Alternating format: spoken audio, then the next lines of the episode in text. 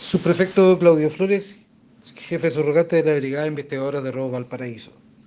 Detectives de esta brigada especializada lograron incautar armamento que se encontraba vinculado a diversos delitos cometidos en la zona.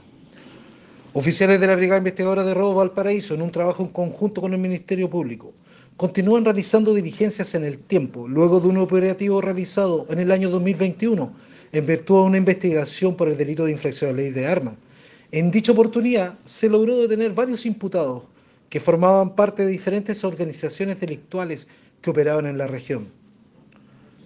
Detectives de esta brigada recepcionaron antecedentes asociados a dicha causa, información que fue sometida a análisis criminal e inteligencia policial, lo que permitió a los efectivos de esta PDI recuperar en el procedimiento una subametralladora con su respectivo cargador, una escopeta doble cañón, dos revólveres y munición de diferente calibre.